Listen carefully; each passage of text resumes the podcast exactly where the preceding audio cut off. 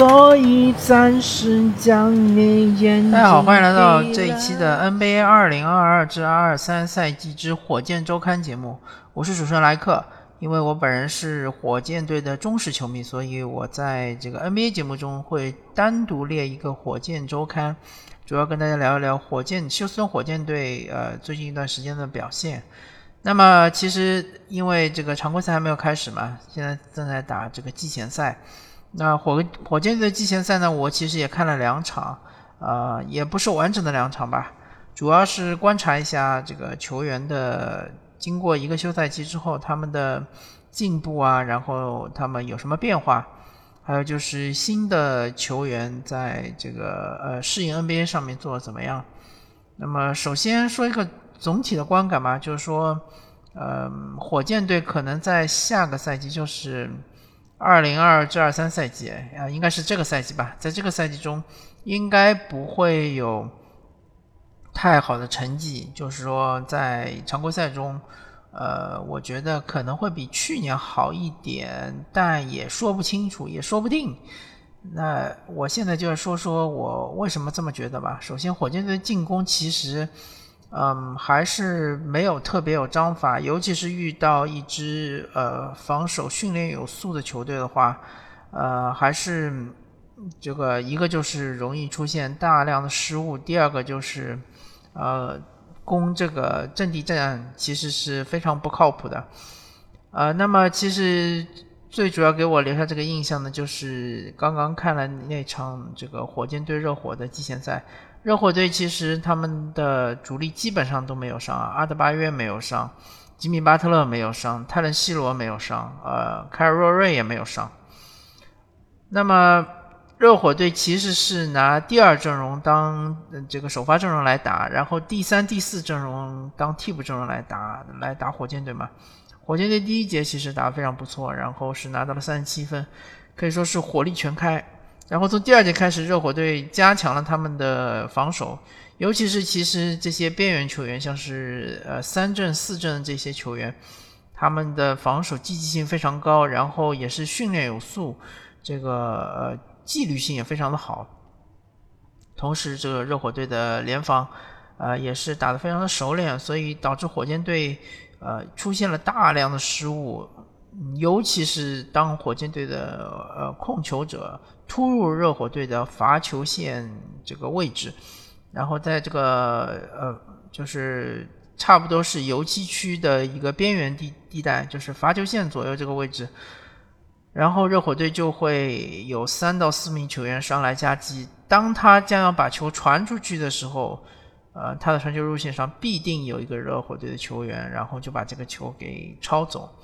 就出现了很多次这样的失误。我觉得，呃，一方面来说，当然是热火队，嗯，不管他是第几阵容，他整体的防守的纪律性都是非常非常的好。然后热火队也是在联盟中出了名的，他们的。呃，垃圾阵容的水准是特别的高，那么火箭队正好就是啃上了一个硬骨头嘛。第二个就是他们自己的这个进攻的章法性确实是不强，嗯，尤其是像这个小凯文波特以及这个呃杰伦格林这两位呃非常有天赋的球员，还有包括呃约翰克里斯托夫，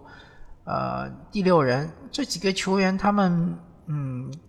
在打阵地战的时候，嗯，就需要很大的空间突到内线，但是他的队友，呃，就是周边那些队友没有办法支持他们的空间，呃，所以就是当他们进去了之后，呃，没有办法把自己的速度慢下来，然后找到队友。嗯，还是以这个很快速的这个，或者说以最快速度往里突突进去之后，才发现撞到了墙，然后这时候再再想传球，可能就已经晚了。就是阅读比赛的能力以及肢解对方这个防守能力，确实还是有待提高，而且呃，这个提高的空间还很大。那么在这种情况下，我觉得火箭队其实在。这个呃，即将到来常规赛阶段，只只可能就是说，呃，在某一些场次，当他们的手感特别热的时候，可能会呃赢一些比赛。但是当他们呃需要通过这个各种进攻配合，或者复杂的进攻配合，或者是呃需要就是攻坚打很多的阵地战的时候，那他们的进攻其实是呃有一些惨不忍睹的。嗯，然后说到防守，防守端的话，其实火箭队的呃。这个季前赛其实我还是看到一些亮点的，但是有一些顽疾还是没有解决。第一个就是后场篮板的保护啊，这一点其实上个赛季火箭队就很差。这个赛季季季前赛啊，我看了两场，一场是对热火，那么还有一场是对这个猛龙。当然，呃，热火也好，猛龙也好，他们的锋线球员都很强，然后他们也非常善于冲抢前场篮板。但是火箭队确实是丢失了太多的后场篮板。啊，而且导致对方有很多的二次进攻，二次进攻得分也很高，这是一个顽疾。第二个顽疾就是，当申京在场的时候，火箭队的球员呃整体的护框能力就下降了很多。呃，那么这个其实跟申京的这个嗯怎么说呢，跟他的特点有关。呃，或者说呃我我不知道申京这个翻译是不是特别的贴切啊？我觉得申昆也不错啊。因为他读是读申棍嘛，呃，申棍这个球员，当然就是说天赋很高，但是他的天赋不在于身体素质，他身体不是特别的爆炸，然后他身高也也不是，也没有达到七尺这样的身高，脚脚步移动速度也没有特别的快，他的天赋在于他的一个篮球智商嘛，啊，尤其是第一年打 NBA 的时候，我们都看看到了他的很多的这种策应，包括他的。啊，脚步其实都是非常不错的，嗯，所以说他是一个非常典型的技术型的这个中锋。但是作为中锋来说，尤其是 NBA 的中锋，嗯，对于所有中锋其实都有一个非常基本的要求，就是要护框。那么申官这个球员，由于他的这个身体素质不是，尤其是静态天赋。呃，不是特别的好，所以他的护框其实在我看来，呃是非常不合格的。嗯，除非他能够站到一个有利的位置，否则的话，呃，一旦冲击到他的护框，呃，很可能造成两个结果。第一个结果就是对方打中，对吧？呃，上篮打中。第二个结果就是呃，申棍的犯规。然后正是由于他护框能力不足，对方呃很喜欢挑战他的护框。呃，同时就是导致一个恶性循环，就是申官他的犯规累积也很快，而且他很容易犯规，因为他的动作，呃，就是他防守动作不是非常标准。我看了一下，他主要犯规一个就是下手，他很喜欢下手，啊，但是他的下手切球不是特别的准，呃，这一点其实可以多看看追梦格林的这个他的录像嘛，就追梦格林下手很准，然后伊戈达拉也是下手很准。那么第二点就是他这个嗯，阻挡对手起跳攻框的时候，他这个手啊没有伸的特别的直，很喜欢下压。那么这两点其实是很容易被这个裁判抓的，而且其其实这个是呃完全就是说你没有什么话可说的。那么还有一点就是他的。移动慢嘛，就是比如说你原如果是站在对方的这个突破路线上面对吧？然后你又站在这个对抗合理对抗区之外，那么很可能你有机会造对方的进攻犯规。但是申官他就是总是慢半拍，所以他一旦造成身体接触，啊，基本上就是这个阻挡犯规嘛。嗯，所以从这两点来看，就是火箭队一个进攻一个防守，它都有一些。呃，顽疾就是，嗯，暂时没有看到能够很好的解决的一个方法，啊，所以我觉得火箭队整体来说，这个二零二二至二三赛季的成绩不会很好。那么，呃，接下来就要看球队的战略到底是怎么样，对吧？也许有可能说。一看形势不太对，然后再哎呀一把摆烂也有可能，或者说正好主力队员受伤，某个主力队员或者某几个主力队员受伤，那么正好就是啊让他们多休息一段时间，这种可能性都会有。呃，我在这里先不预测火箭队呃下个赛季的战绩以及他们的策略，他们的整个战略，这个其实呃可能是随机而动的吧，应该是随机应变的。那么先说一说我对于球员的一些看法。首先就是呃，杰伦格林确实进步很大，尤其是比起他上个赛季刚刚进联盟那几场比赛，就打得非常生涩，而且他一旦突到内线。就对抗很差，就是他这个呃终结那一下就是很离谱啊，啊有时有的球，当然我们作为球迷啊，你可能是无法理解 NBA 的对抗，但是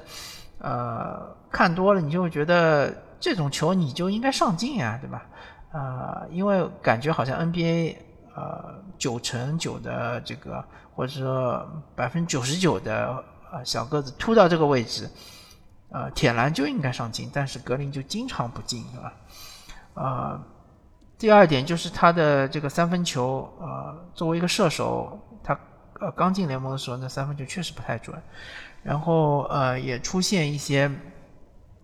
非常离谱的什么三不沾之类的这种情况，但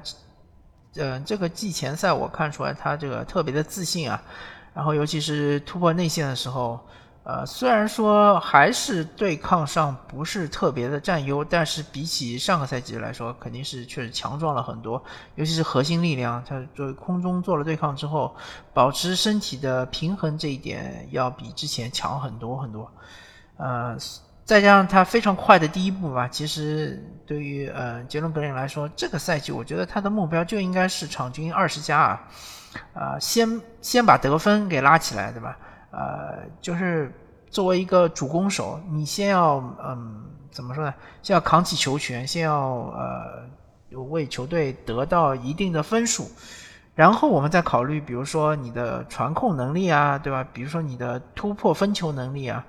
呃，带动队友的能力啊，这个其实嗯，都可以往后先放一放，先把格林的这种爆炸的得分能力先体现出来，体现淋漓尽致，对吧？呃，在我看来，像杰伦格林这种球员，呃，一个比较顺畅的一个发展路径就应该是，呃，第二年能够得二十加，第三年应该能够得二十五加的得分，然后常年保持在这个位置，然后再精进自己的，比如说效率啊，呃，比如说这个传控能力啊，对吧？再比如说防守啊，防守端再能够这个精进一下。啊，然后这样子就逐渐逐渐的成成长为一个巨星，对吧？这样的路径应该是比较正常的。那么第二年对他的要求肯定就是得分吧，要得分要稳定啊，稳定在二十加以上。呃，效率的话，其实杰伦格林这种打法，他其实应该效率不会低的，因为他的三分出手还比重还挺多，啊，中投不是特别的多。当然他是能中投的，因为他确实是火箭队队内里面，我看到现在为止，我感觉他是最像纯射手的一个球员。嗯，有一点像这个，有有一点像，比如说，呃，勇士队的克莱汤普森吧，就是这种，呃，任何位置都能够拔起来投的这样的球员。嗯，所以说，呃，杰伦格林，我我对他的预期就是希望他能够得分，然后作为球队的舰队基石嘛，呃，当然他自己对自己的要求可能会更高一点，呃，还有就是当然要控制失误啊，因为毕竟他不是一个控卫嘛，他没有那么重的传控的这个嗯任务，所以说，呃，纯得分手的话，失误不应该很多啊啊，这一点其实要注意的。那么对于小波特来看，我觉得，嗯，这几场比赛还不能看出太多的东西，呃，不过我感觉到他呃的突破能力感觉比上个赛季好像更强了一点，尤其是面对这个呃猛龙队那么多的常人，对吧？全部都是这种呃锋线球员，他的突破还是非常犀利的，呃，还有就是我对他的。有一有一个期待，就希望他的罚球啊能够更稳健一点，因为，啊，之前其实火箭队罚球最不准的就是呃克里斯伍德嘛，但是他恰恰又是罚球最多的一个球员，因为他打内线嘛，其实能够呃获获得更多的罚球机会，啊，当然也也不能说抹杀他本身造罚球的能力比较强啊，啊，那等，因为他现在走了嘛，所以说接下来我感觉，呃，火箭队队内相对罚球比较差的就是小凯文波特，希望他这个罚球啊，呃，能够稍微稳一点啊，然后这个，比如说他出手可以稍微慢一点啊，当然我不是不是这方面的专家啊，所以我可能给他的这个。呃，建议不是特别靠谱，但是我还是希望他能够把罚球命中率，呃，提提升到百分之七十五以上啊。然后提升了罚球命中率之后呢，我觉得他的投射就会呃跟着就是提升嘛，因为确实小卡文波特他还是有一定投射能力的，尤其在三分球，包括他持球投三分，我觉得还是对他有一定的期待的。然后就是。对他来说最难的一点就是如何控制失误啊！他的这个助攻失误比是非常难看的。作为一个呃控卫来说的话，他这个如何控制失误，其实是嗯，对于一个比赛的阅读，包括呃，就是行进间的快慢，对吧？怎么样能够让自己的脚步慢下来？你看东契奇为什么这么厉害？就是因为他这个突破啊，包括他这个做动作啊，可以变节奏，一开始很快，突然变慢。然后导致你这个呃防守队员完全跟不上，我觉得小卡卡文波特应该呃在这方面要这个呃努力一下。当然，这个东西对于他的核心力量要求也非常的高啊。我觉得小卡文波特的身体天赋应该是没有问题的。呃，下个赛季我希望他能够怎么说呢？能够达到一个十五加五的这样一个嗯成绩，然后呢？呃，这个失误能够控制在场均啊三到四次吧，啊啊最好是三次以下，啊要看他的助攻有多少，对吧？如助攻失误比最好是能在二点五比一的这样一个位置，啊我感觉呃有点困难吧，啊不管怎么说，小凯文波特火箭队还是非常重视他的，还是让他打首发嘛。呃，那么其实，嗯，竞争也是非常激烈的。我觉得小凯文波特他的时间也不是特别多了，因为毕竟后面还有约翰克里斯托夫和这个呃太太华盛顿啊这两个球员，呃，其实还是在后面虎视眈眈吧。然后这两个球员也是纯控卫嘛，对吧？嗯，那其他的球员的话，呃。比如说像是这个啊泰特啊泰特这个球员还是非常好用的。那么我觉得，嗯，这场比赛之所以火箭队输给这个热火队，有可能就是因为缺了泰特。因为泰特这个球员呢，他在火箭队还是非常重要的。呃，防守端他可以防这个，呃，几乎可以防所有位置吧。进攻端的话。呃，他的这个呃内线冲击力还是很强的，而且他对球的保护还是非常好的，不太容易失误。嗯，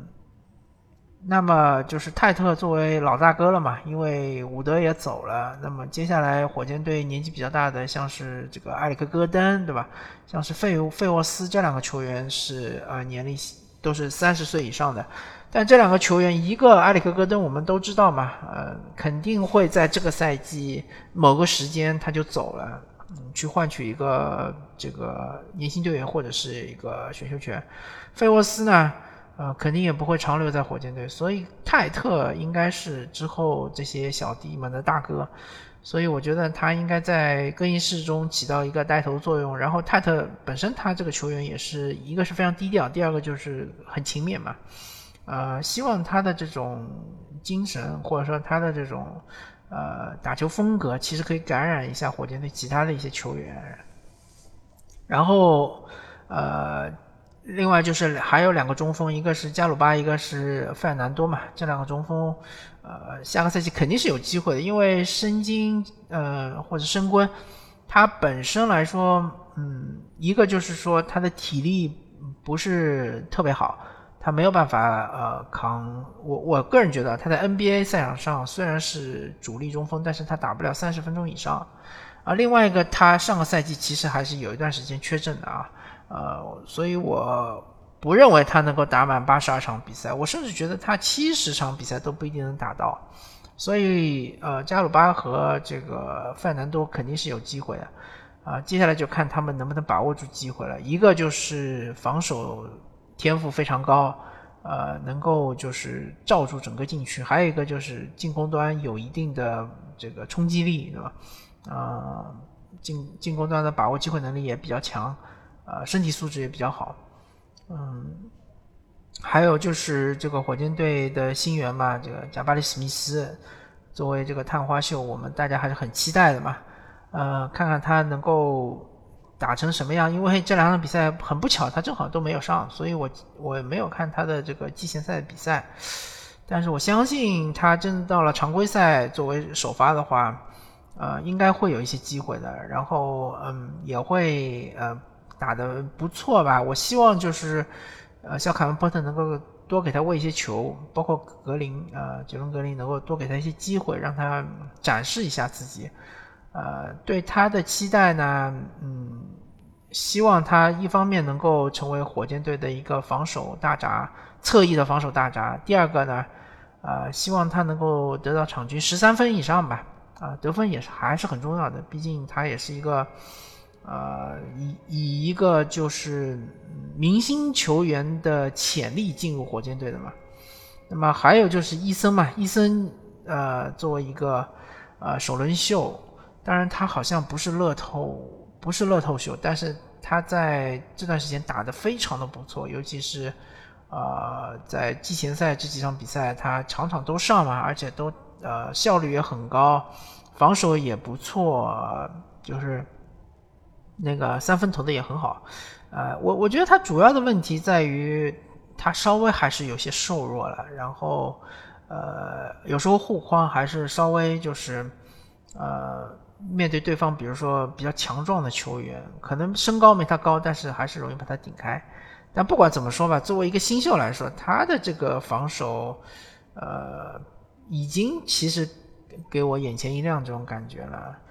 嗯，还有就是小马丁嘛，其实小马丁，呃，本来也也也是想走的嘛，但是暂时还没有，呃，球队愿意要他。他主要就是因为觉得在火箭队，一个就是竞争比较激烈嘛，然后球队肯定是更愿意呃培养年轻队员，而小马丁年纪也已经不轻了嘛，啊，第二个就是他觉得他以他的能力可以去一个季后赛球队打上轮换，他想要就是获得更多的胜利嘛。那其实火箭队也在帮他找这个下家，但是不太好找。其实小马丁最大的问题在于他的三分不够准，因为他作为一个四号位就是太矮了。那作为一个三号位呢，你的三分不够准呢，你就无法拉开空间。而且呃，勉强说他是个三 D 球员呢，他防守又不是那么的好。呃，他主要的优势在于他的这个。静态天赋非常高嘛，就是弹跑跳能力非常强，呃，护框呢，就尤其是补防的护框这一下还可以，呃，但是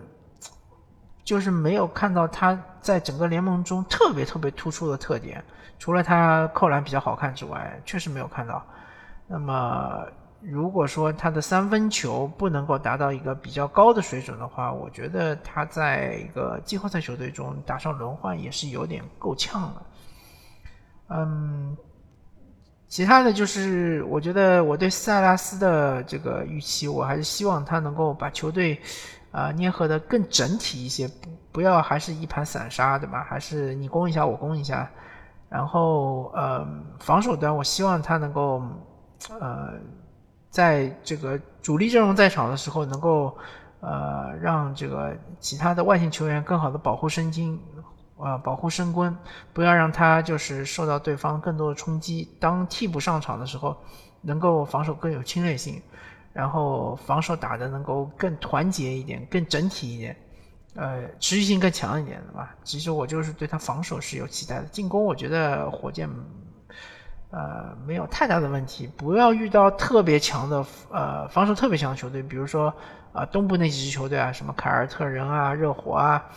啊雄鹿啊，还有七六人啊，呃或者西部就是特别强调防守的那几支球队，啊像是太阳啊啊或者是金州勇士啊，就不要遇到这样的呃这种球队的话，我觉得火箭队的进攻应该不会出太大的问题，主要还是防守。好吧，感谢大家收听这一期的 NBA 二零二二至二三赛季之火箭周刊节目，我是主持人莱克，下期再见，拜拜。After all, tomorrow is another day.